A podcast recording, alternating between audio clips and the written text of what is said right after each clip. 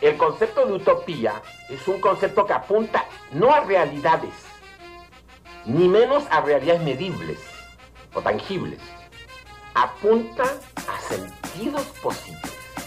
Sueño de tomar y de desasir, y es mi patria donde vivir y morir. A grande tarefa nossa de passar pelo mundo é, é, exatamente a da briga constante, permanente, pela busca do ser mais. Cállate, indio, nada más dijo los mestizos. Por eso ahí poco a poco me empezó a, así, a organizar la gente. Anansi, Tejendo Horizontes, una parceria de IPECAL con la red de metodologías críticas. Estamos em Anansi, na parceria de IPECAL com a rede de metodologias críticas. E hoje estamos com Mercedes. Assim que me gustaría, antes de más nada, preguntarte, ¿quién eres? Bueno, hola, soy Mercedes Palumbo, eh, docente, investigadora, mamá de una niña eh, en Argentina y bueno, eso más que nada. Amante de, de lo que hago, eso sí. Entonces, me gustaría empezar haciendo essa pergunta, não? Como vês essa relação entre ser docente, investigador e mamá, desde amar lo que haces? Este, bueno, es una relación siempre compleja. Pensé que iba a ser más difícil antes de, de, ser mamá, pero me parece que cuando están esos dos motores existenciales tan fuertes, que es el de la maternidad deseada, obviamente, y el de la profesión deseada, se hacen muchos esfuerzos para compatibilizar, se duerme poco, se trabaja mucho eh, en casa y fuera de casa, pero, pero es posible. Me parece que, mm, que obviamente el trabajo académico, de docencia, de investigación, en mi caso también que hago carrera como investigadora en el CONICET, son trabajos muy, muy exigentes, pero bueno, que, que si realmente también está el deseo de la maternidad, eh, es posible esa compatibilización, esa armonía y también eh, no, no verlo como mundos disociados. O sea, a mí en ese sentido la pandemia y la virtualización, sí me, de una niña muy chica, una pandemia, entonces me ayudó también a unir esos dos mundos y que mi hija también sea parte este, de, mi trabajo y al revés.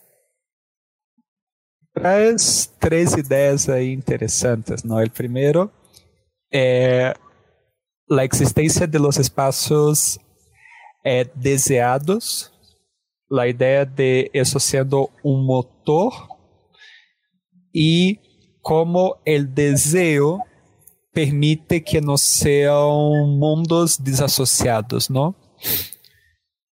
Que de essa relação entre desejo e lograr unir distintas dimensões de ti eh, te ajuda a pensar lo que haces? Sí, no sé, o sea, me parece que el proceso de reflexividad tiene que ver con, con el deseo, en el, sobre el trabajo me refiero, el trabajo de maternal y el trabajo profesional, las dos cosas, eh, en el sentido que, bueno, hay deseo y también hay mucho de, de querer hacer bien las cosas, ¿no? Eh, este, entonces, me parece que eh, digamos, el proceso de reflexividad permite todo el tiempo estar pensando en lo que uno hace, revisando las prácticas y pudiendo mejorarlas. Este, si no hay deseo, no sé si, si aparece esto de, de, la mejora, ¿no? Sino que, bueno, uno se pone más como en automático y hace por hacer. Entonces me parece que también ahí, en ese sentido, funciona el deseo, pero también ligado, bueno, en mi caso, a, a mucha eh, exigencia y, ganas de hacer bien las cosas. Y también eso de unir mundos, a veces querer hacer bien las cosas en el mundo del trabajo remunerado puede generar cierta tensión en querer hacer bien las cosas en el mundo de, de la maternidad. Tú traes eh, justamente el concepto de trabajo desde una dimensión amplia acá, ¿no? Tanto el trabajo de, que tú dices, el trabajo que, que te da dinero, me olvidé ahora la palabra exactamente, remunerado. Sí, tú hablas del trabajo remunerado y del trabajo de maternar. Y justamente el trabajo en sí es uno de sus enfoques, ¿no? Entonces, ¿cómo, cómo concibes esa, esa tensión que tú nos estás nombrando entre el deseo, la exigencia, el dar cuenta de todo en relación a eso que estás nombrando de trabajo?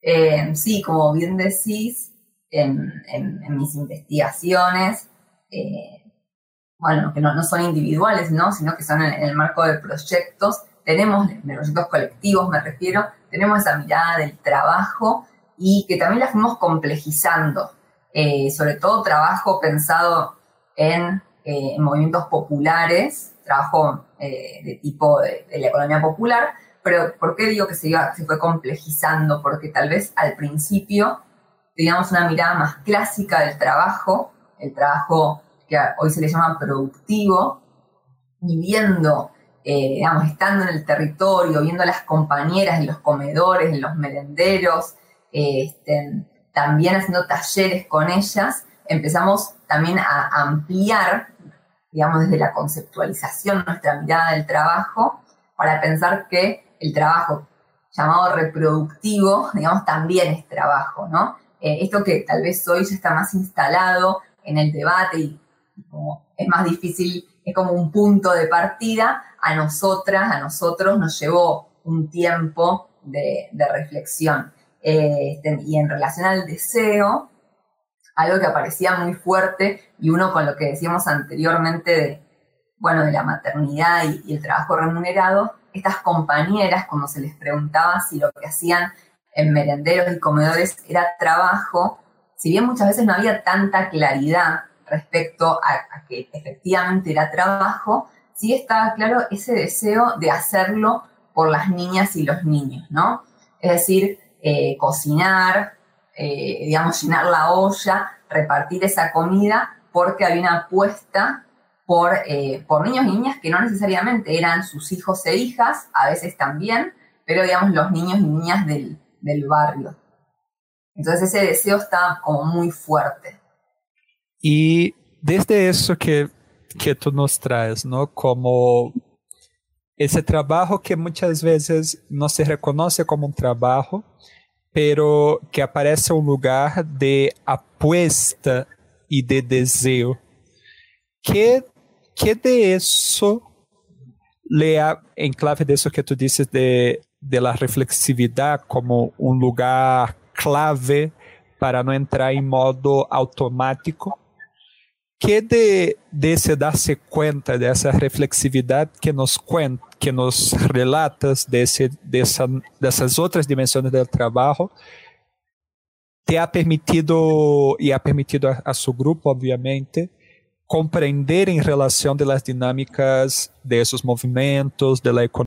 Eh, sí, en realidad siempre lo que decimos es que eh, los movimientos populares están adelante de la reflexión nuestra. En general siempre son quienes nos enseñan o nos dan pistas y obviamente también después eh, hay instancias de conversación donde planteamos nuestra mirada, pero digo, siempre es como que las pistas eh, nos terminan de cerrar en el diálogo con ellos y ellas.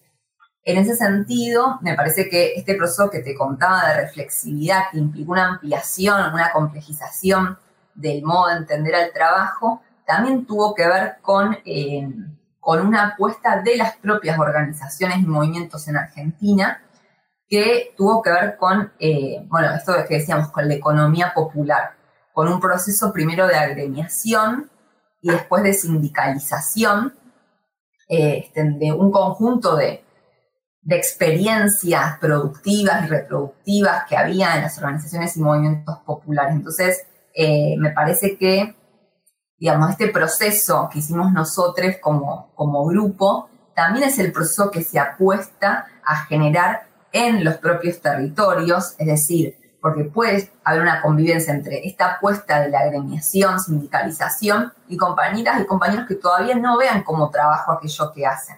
Este, entonces, la apuesta es a que se consideren trabajadores y trabajadoras y también trabajadores y trabajadoras sindicalizados, sindicalizadas, en los distintos trabajos, de una concepción bien amplia del trabajo que incluye desde las tareas de cuidado comunitario, desde eh, trabajo en textiles, en recuperadores y recuperadoras urbanas, eh, etcétera, ¿no? Digamos, construcción popular, hay una cantidad de, ramas que se le llama eh, que componen esta economía popular.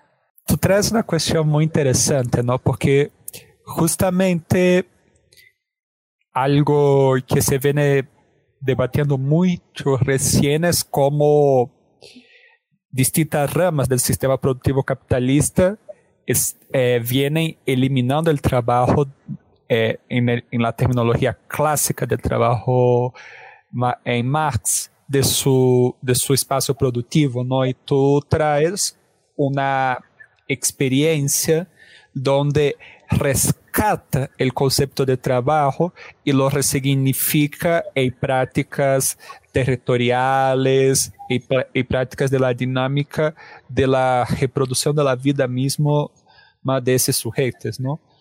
Eh, para ti, ¿cuál es la importancia de resignificar, de ampliar la concepción del trabajo en ese marco? Bueno, súper interesante lo que traes vos también, Joao, de, bueno, como este parangón, mientras que se anuncia el fin del trabajo, por otro lado, acá hay toda una reivindicación de quienes, y esto lo dicen así, se inventaron el trabajo, ¿no? Este, entonces, me parece que hay dos cuestiones. Uno es ampliar la concepción del trabajo para descentrarla de la exclusividad del trabajo productivo, es lo que veníamos charlando, ¿no? Y plantear lo reproductivo, pero también me parece que hay que ampliar el trabajo y es lo que efectivamente apuestan más allá del, del empleo, ¿no? De la relación salarial clásica. Este, entonces, bueno, están estas dos cuestiones. Y al ampliar, me detengo en esta segunda dimensión, al ampliar esta concepción del trabajo más allá del empleo, permite, digamos, visibilizar un conjunto de trabajos que no es que se crean a partir de la agremiación o del trabajo territorial, sino que ya existían previamente. Obviamente que el trabajo territorial tal vez los organiza, les da otra impronta, eh, pero bueno, un poco, y lo que también decimos acá en Argentina, y los movimientos populares sobre todo,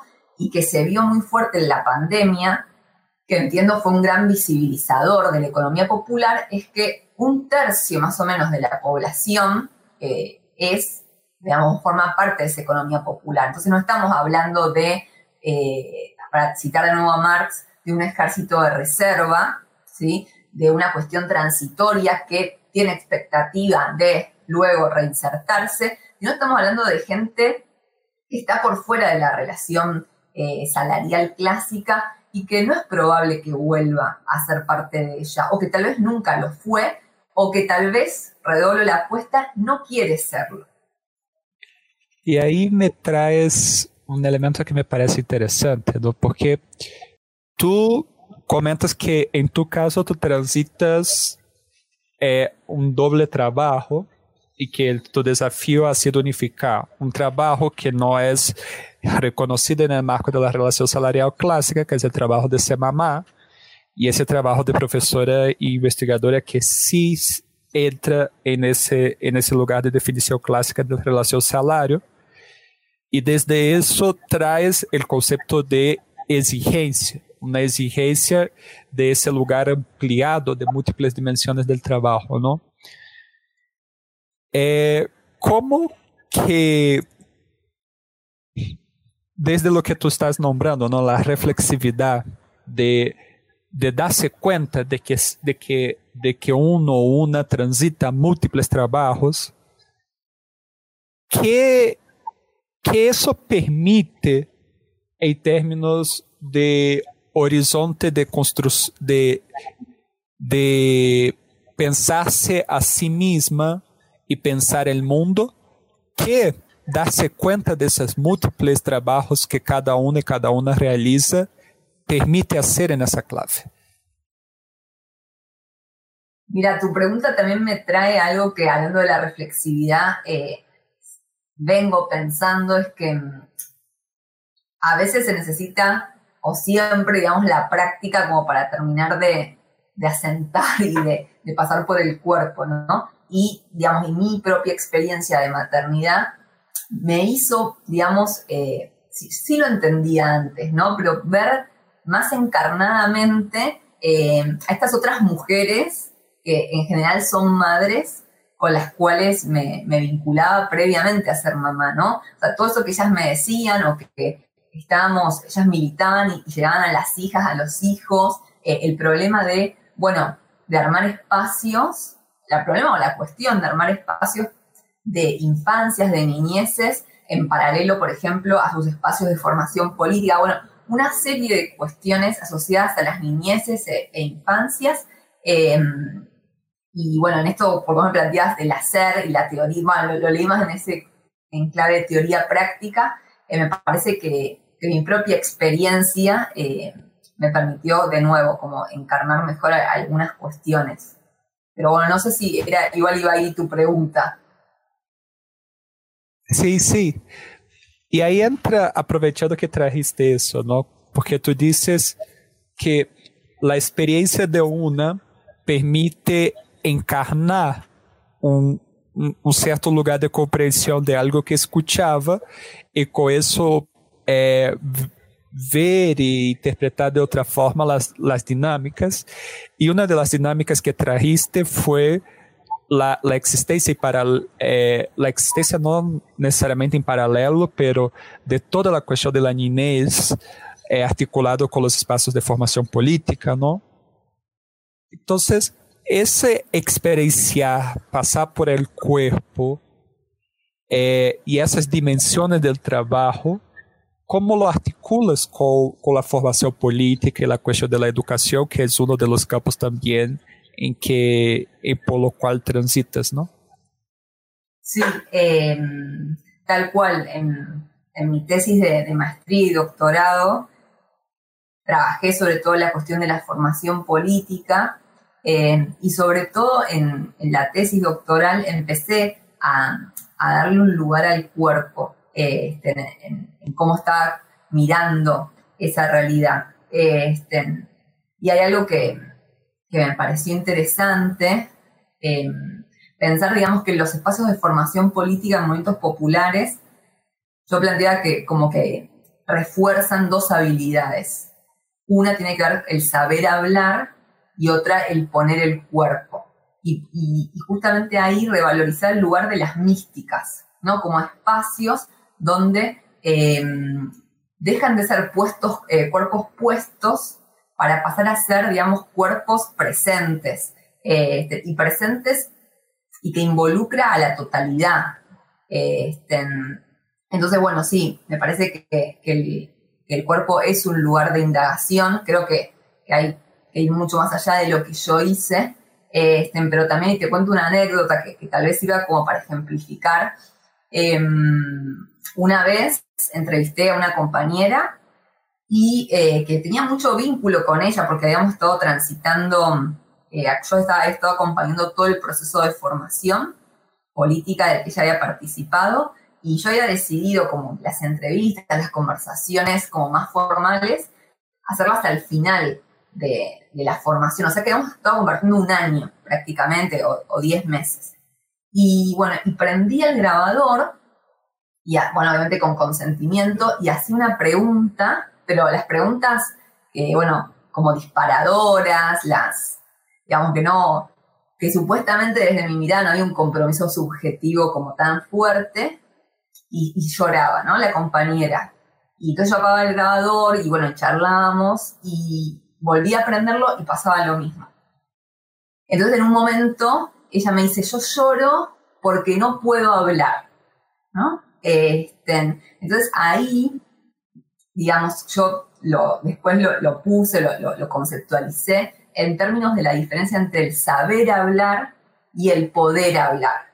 Y en ese poder hablar, pues esta compañera digamos, la formación te enseña a saber hablar, a hablar mejor, con mejor discurso, pero también hay una habilitación subjetiva previa, que es la posibilidad de poder hablar. Y ahí el cuerpo aparece, digamos, se expresa en el cuerpo en llanto, pero también lo he visto en momentos donde eh, tal vez eh, hay expresiones como que necesitan anteojos y no pueden ver bien el texto para la lectura en voz alta, o algún problema de, de, disfonía y de imposibilidad de hablar. Entonces me parece que a mí siempre eso me, me marcó mucho, esa situación, y creo que por ahí entré a la cuestión del cuerpo, ¿no? Me parece que ahí hay algo a lo que había que atender y que no solo, entonces, y con esto ya, te vuelvo a dar la palabra, hay que pensar las educaciones populares desde el plano de, de las estrategias racionales, ¿no? Me parece que hay algo de lo sensibilizador, del cuerpo, de otros registros que, también se ponen en juego. Eh, bueno, y no, no quiero decir, para mí son las dos cosas, ¿no? Pero no se, quedarnos solo en la mirada y en la práctica de las educaciones populares, en lo racionalizador, en el texto, hay otras cosas, otros registros. Me hiciste acordar dos cosas, porque justo a mim em particular me gusta muito a questão das místicas. E, e há um cineasta brasileiro que se chama Glauber Rocha, que que trae a questão da mística desde a concepção de lo que seria uma mística revolucionária e justo para ele a mística é o momento donde la, la cabeza racional que, que nos leva a aceptar a submissão ao sistema deja de funcionar, ¿no? Y emerge una, una, una otra forma de, de concebirse, que es lo que, él, lo que él va a llamar de mística. Y el propio eh, Mariátegui también, no, cuando, cuando va a pensar sobre mística, también va a pensar desde esa clave que estás diciendo, ¿no? De, de, que, de, que cuando, de que es el momento donde sale de una racionalidad operativa y hay algo que, que te mueve la acción más allá de la, de la, de la racionalidad operativa. E articulado com isso, tu me hiciste recordar também uma anedota de que quando estive em ocupações urbanas, uma pessoa falou muito del sentir-se útil. Então, que, que sentir, sentir-se útil é algo que que termina sendo negado ou negado para essas pessoas que seus trabalhos não são reconhecidos também dentro de um marco e, su, e sua própria existência de vida, e no caso não, não é reconhecida dentro de um marco capitalista, não? E, e, el, por que, que eu trago essas duas, duas questões? Porque entre essa separação que tu, que tu traz entre saber falar e poder falar, é, me, me crea um, uma ressonância sobre que pode produzir em esses corpos para ter esse poder também reconhecer-se como trabalhadores e trabalhadoras. E me gostaria de perguntar-te, desde o que vienes investigando, qual é o lugar para, para criar esse poder hablar, esse, todo esse processo de sindicalização, de agremiação, de, reconhecer que seu trabalho sim é válido, que seu trabalho sim existe, que relação exerce nesse corpo. Buenísimo. Te agrego una cosita de lo anterior de las místicas, que también una frase que, siempre me quedó resonando cuando indagaba, bueno, ¿qué son las místicas para vos? Son espacios que me movieron algo muy dentro, ¿no? Eh, me parece que va en la misma línea de, lo que vos decías. Eh, bueno, y yendo así a lo que me consultabas ahora, me preguntabas, em, sí, para mí eh, es una reconfiguración subjetiva fuerte pasar de pasar a, considerarse como trabajador o trabajadora, porque por lo menos en el caso de Argentina hay una identidad asumida, pero también este, impuesta, que es la de planero o planera. ¿Qué me refiero con esto? bueno, como beneficiario de un plan social, ¿no? Y en torno a eso se genera, eh, por eso digo externamente también, cuando digo externamente me refiero a, discursos hegemónicos que los medios de comunicación eh, también están metidos ahí, bueno, el vago, el que no quiere trabajar, el que prefiere un plan a, a laburar, bueno, hay un montón de imágenes y que después sí hay también cierta, me parece, internalización de esa identidad por parte de, digamos, de los compañeros y compañías de los territorios. Entonces, digamos, creo que el proceso de agremiación, sindicalización, lo que propone, eh, que después hay que ver subjetivamente cómo se da eso, creo que es complejo, es un pasaje de, de esta identidad o configuración subjetiva en torno al plan, digamos que al planero, a la planera, este, que es como una, una configuración subjetiva este, heterónoma, ¿no? Eh, de la espera de que el otro me dé, a pasar a ser trabajador, trabajadora. Entonces, como vos decías, eh, es reconocer el valor de lo que se produce, se produzcan eh, cuerpos o se produzca, digamos, valores materiales, este, me refiero a productos concretos, servicios, pero también digo estos cuerpos en el sentido de incluir el trabajo reproductivo. Este, y me parece también que es como que cambia no solo el estatus en relación a, la sociedad, sino también, de nuevo, a nivel subjetivo, como a asumirse en un lugar de mayor autonomía, por ejemplo. Eh, a poder tomar la iniciativa. Ahora, yo creo que, digamos, hay un proceso fuerte de las organizaciones y movimientos de instalar esta nueva identidad, me parece que no es lineal, es decir, que esa apuesta luego se entrama en un montón de, historias, de posibilidades subjetivas eh, que hacen que, bueno, que no todas las compañías y compañeros lo hagan al mismo ritmo o lo logren o no asumir. Y en el marco de, eso, de esas tramas, porque eso, eso me parece muy lindo, que es, el movimiento tiene un proyecto, ¿no? Y ese proyecto se trama en la subjetividad de los sujetos que se implican en eso. En ese entramarse entre proyectos y subjetividades, ¿qué papel juega ahí los procesos de aprendizaje? Bueno, para mí, pero porque es lo que yo miro, me parece que tiene un rol eh, importante, ¿no?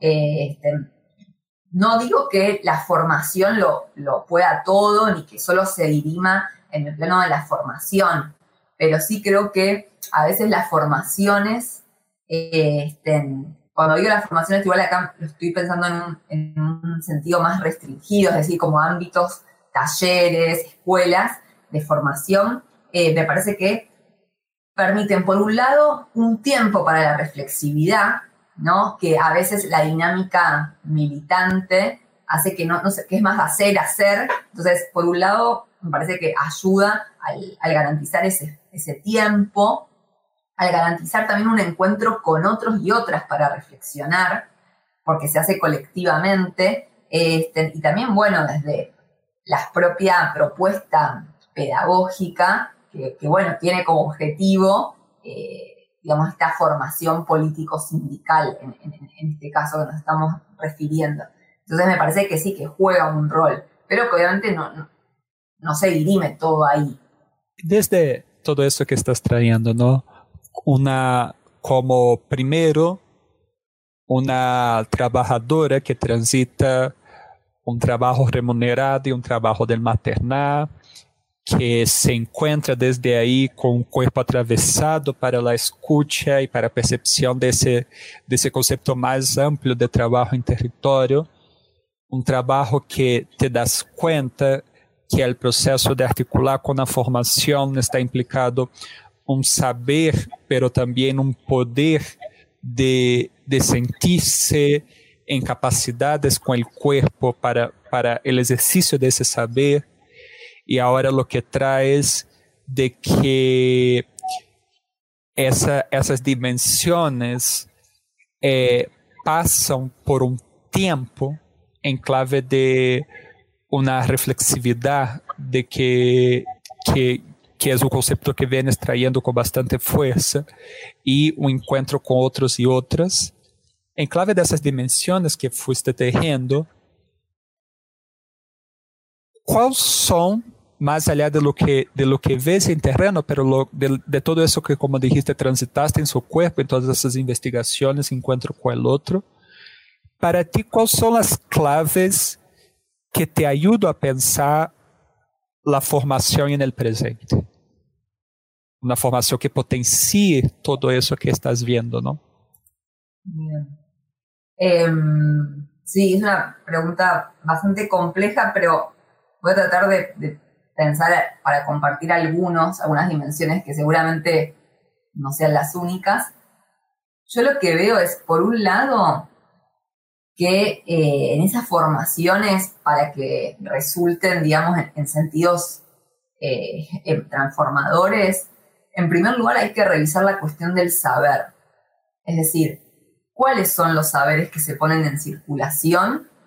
Y acá me refiero a no quedarnos solo con el conocimiento científico técnico, que obviamente lo rescatamos, tiene valor, pero digamos, poder abrir a, otros saberes que de hecho existen y circulan en los territorios y fuera, digamos, en todos lados circulan otros saberes que, que no son los científicos técnicos. Entonces me parece por un lado eso, y asociado también a la cuestión de los saberes, otro aspecto que, que me parece interesante es poder repensar el, el estatus, ¿no? Es decir, el estatus epistémico de los sujetos que participan de la formación. Y a esto me refiero a poder generar, un poco en esta línea que, comentábamos antes del poder y saber hablar, poder generar eh, que estos sujetos se consideren, yo en algún lado digo, eh, portadores de saberes valiosos, ¿no? Me parece que si no hay un reconocimiento de que por un lado tengo saberes por, por, otro lado esos saberes son valiosos para compartir, para socializar, junto obviamente con otros saberes que también son valiosos y también con la posibilidad de enriquecer esos saberes valiosos que tengo, parece que ahí hay una cuestión fundamental. Y una tercera dimensión, podemos decir, que tiene que ver con el rescate de, lo, de esto, de, del cuerpo, de la emocionalidad, de lo sensibilizador, digamos, no quedarse en lo, lo racional meramente. Y, finalmente diría que otra dimensión central es la de lo colectivo. Este, digamos, poder, lo decía antes en, esta, en estos términos de, del encuentro con otro y otras, para pensar, pero también para, para desarmar, eh, digamos, ideas previas, para, para digamos, recepcionar nuevos saberes y, y, construir colectivamente saberes. Entonces yo lo, lo pondría en eso, en revisar qué saberes circulan, en revisar, digamos, cómo se concibe a esos enunciadores, enunciadoras de saberes, cuál es el estatus epistémico, el marco colectivo y finalmente la cuestión de, del rescate de, la emocionalidad. Y desde esas tres claves que nos traes, eh, ¿qué de esas tres claves hablan o se articula con la reflexividad que trajiste en tantos momentos de esa entrevista? Mm. Eh, diría que, que todas, eh, digamos, lo primero, tiene, el, el, cuerpo, la emocionalidad, creo que lo dije, ¿no? O sea, es la posibilidad de, de encarnar. Eh, me parece que, digamos, varias cosas también yo decía antes, bueno, no es que antes no entendía las compañías, sí lo entendía, pero es como que el cuerpo enca encarnado dispone desde otro lugar, ¿no? Y entonces me parece que esa apertura también a la sensibilidad, a, registrar cuestiones del orden de la intuición, por ejemplo, son fundamentales para el proceso de reflexividad, porque a veces, eh, a mí por lo menos me considero alguien bastante intuitiva, hay cuestiones que una capta y que no necesariamente sabe o lo pone, esto que sentí, que me pasó, racionalmente no sé si lo puedo explicar, pero me permite revisar algo, ¿no? Eh, eso por un lado. Por otro lado, también, digamos, si, si considero que es importante la reflexividad es porque también eh, este, me pongo en un lugar de, de humildad en relación al saber. Eh, digo, yo soy una académica este, y podría ubicarme en otro lugar de la verdad revelada, no sé, de, bueno, el lugar que, tradicionalmente y que cada vez es más deconstruido, eh, en las universidades se colocan los académicos y académicas. Me parece que la reflexividad es un acto de, coherencia, de humildad y de poder estar revisando nosotras mismas nuestras propias prácticas. Eh, y bueno, y el colectivo, yo siempre tuve la suerte de, trabajar en, en, equipos de investigación. Si bien he tenido mis líneas individuales, como esta además de la formación política de, de mis tesis, porque bueno, la tesis sabemos que es un formato individual, pero siempre tuve la suerte, bueno, eh, trabajo mucho con Anaí Gelman, una gran compañera, entonces digo, siempre ese marco colectivo también es fundamental para, para la reflexividad. Y eso es una, la penúltima pregunta. ¿Cuál es ese lugar de... ¿Qué es ese lugar de la humildad e de um revisitar desde suas próprias práticas, desde um marco coletivo, pode, pode trazer ou pode, pode permitir volver a lo que chamamos a la educação crítica ou la educação popular. Que desses lugares pode ajudar a ressignificar essas, essas categorias? Um, Sí, no, me parece que cuando yo hablo, por ejemplo, de la formación política, por los propios ámbitos de indagación y también los grupos en los que me muevo, eh, antes decía el grupo bueno, de, de, la Universidad de Buenos Aires que coordinan a Gelman, también en la Universidad Nacional de Luján, eh, integro otro equipo que tiene mucha tradición de educación popular. Entonces digo, me parece que, eh, a ver, que miro prácticas de formación política en clave de educación popular y pertenezco a equipos que tienen una profunda formación práctica y teórica en educación popular. Entonces digo, como que todo esto que fui contando, en parte son las formas en las que yo leo las potencialidades de la educación crítica. Este, entonces, esto el marco colectivo, la cuestión de los saberes, eh, la, la, revisión del estatus epistémico. También, eh, bueno, con Anaí habíamos una vez pensamos, ¿no? Que la, algo otra cosa interesante es no escindir la formación de la cotidianidad. Es decir, eh, sea pensar que la formación también puede tener lugar en la práctica cotidiana, y eso no implica que no haya intencionalidad, pero sí digamos que no es sistemática, ¿no? Pero también pensar que no hay que escindir formación de cotidianidad aún en escuelas, en talleres, es decir, la posibilidad de traer la vida, digamos, a la formación, porque ahí también hay una posibilidad de que haya un quiebre, digamos, una separación vida-formación, como antes decíamos, racionalidad, emocionalidad, o como más temprano en la conversación dijimos teoría práctica. Parece que hay un montón de dualidades que la educación popular las tiene que ver, o la educación crítica, con la posibilidad de, de, unir, ¿no? Ahí.